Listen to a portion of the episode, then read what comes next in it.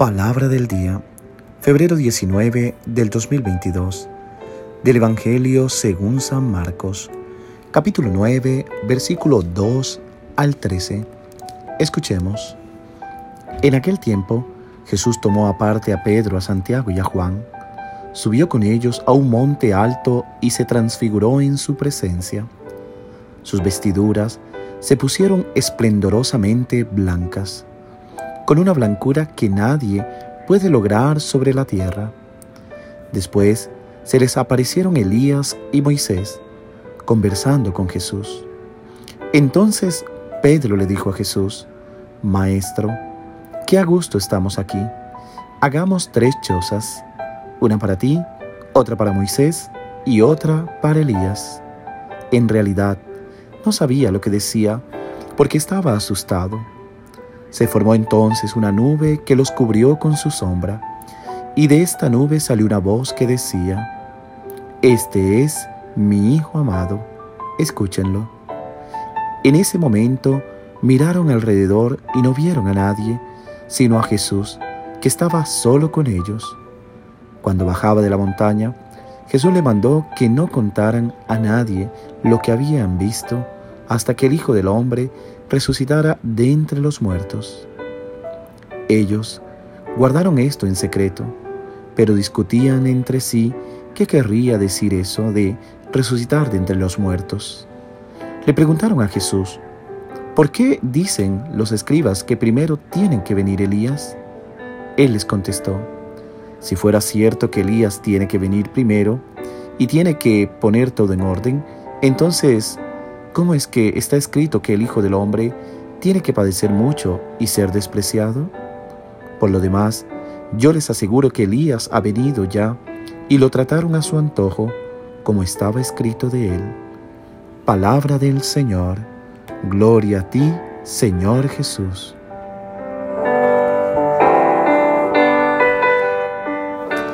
¿Qué tal mis queridos hermanos y hermanas? en un nuevo día más que el Señor nos regala. Pido que Dios bendiga tu vida, bendiga tu corazón, te llene de paz, de salud, te llene de todo lo bueno que el Señor quiere que tú vivas día tras día.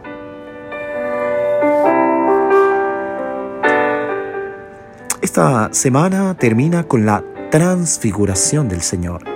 Y en el Evangelio de hoy habla de dos asuntos enlazados entre sí. El primero, obvio, que es la transfiguración de Jesús. Y el segundo es la cuestión del retorno del profeta Elías. En aquel tiempo la gente esperaba el retorno del profeta. Hoy mucha gente vive esperando el retorno de Jesús y escriben en los muros de las ciudades y van de puertas en puertas diciendo Jesús volverá. Ellos no se dan cuenta de que Jesús ya volvió y está presente en el corazón de nuestra vida en la Eucaristía. De vez en cuando, como en un relámpago que llega de improviso, esta presencia irrumpe y se ilumina, transfigurando nuestra vida. Es decir, es ese Jesús que está presente en nosotros, es ese Jesús que quiere llenar nuestra vida de luz y de gloria, pero que está presente casi que todos los días entre nosotros.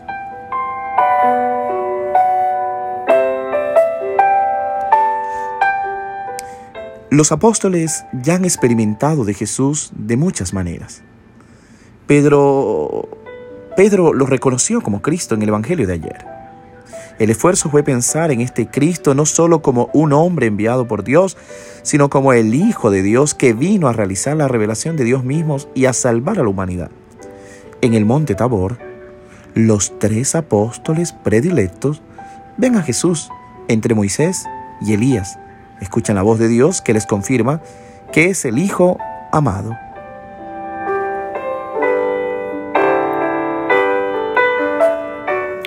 Hoy los tres apóstoles viven una experiencia mística, de trascendencia que no esperaban, una posibilidad reservada solo a ellos de tocar con las manos la divinidad de Jesús una clave de interpretación que les ayudará a penetrar en el misterio de la resurrección.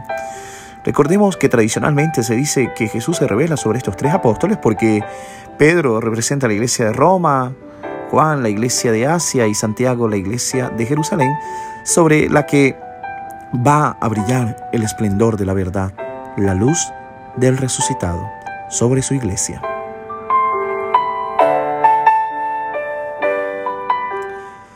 No sé si Pedro, Santiago y Juan podrían haber imaginado que ese viaje fuera de la ciudad, ese picnic en el monte Tabor, los habría visto como protagonistas de un evento que es difícil incluso de, de contar. La luz, la visión, la presencia de Moisés y Elías son una señal de que Jesús está mostrando su divinidad a estos mejores amigos suyos y lo está haciendo no solo por amor, sino para mantenerlos a salvo de todo lo que pronto sucederá. Recordemos que Moisés representa la ley y Elías a los profetas, en la cual está contenido el hablar del Mesías, en la cual se nos habla del Mesías esperado, del siervo sufriente que es Jesús.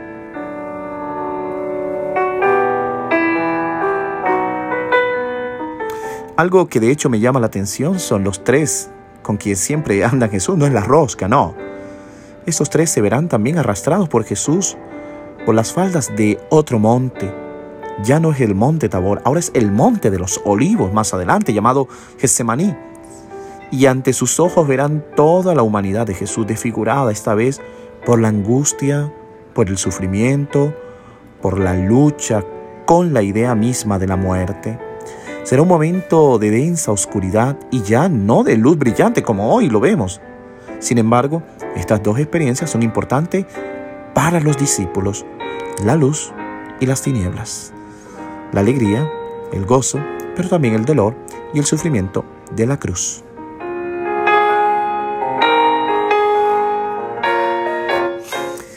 Deben saber plenamente que Jesús no solo es verdadero hombre, sino también verdadero Dios. El misterio de las tinieblas solo puede comprenderse en el misterio de la luz. Y si la luz nos atrae hasta el punto de poner en boca de Pedro estas palabras, Maestro, es bueno que estemos aquí. Hacemos tres tiendas, una para ti, una para Moisés y otra para Elías.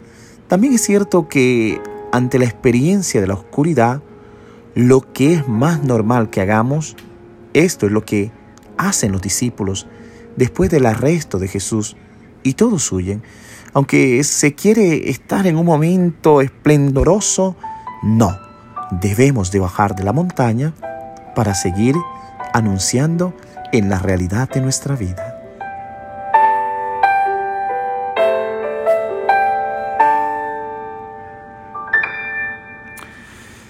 De Jesús nos gustaría conservar su divinidad, solamente muchas veces, ¿no? Pensamos así y escapar de su humanidad, pues conocemos que es difícil.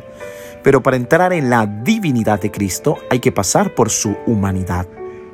El camino humano es el camino que nos lleva a Dios y a través de la oscuridad de nuestra debilidad que llegamos a la luz de sabernos amados y salvados. El camino para llegar a la gloria, mi querido hermano y hermana, es el camino de la cruz.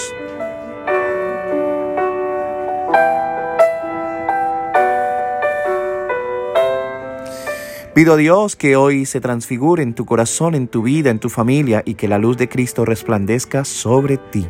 Que Dios te bendiga en el nombre del Padre, del Hijo y del Espíritu Santo. Amén.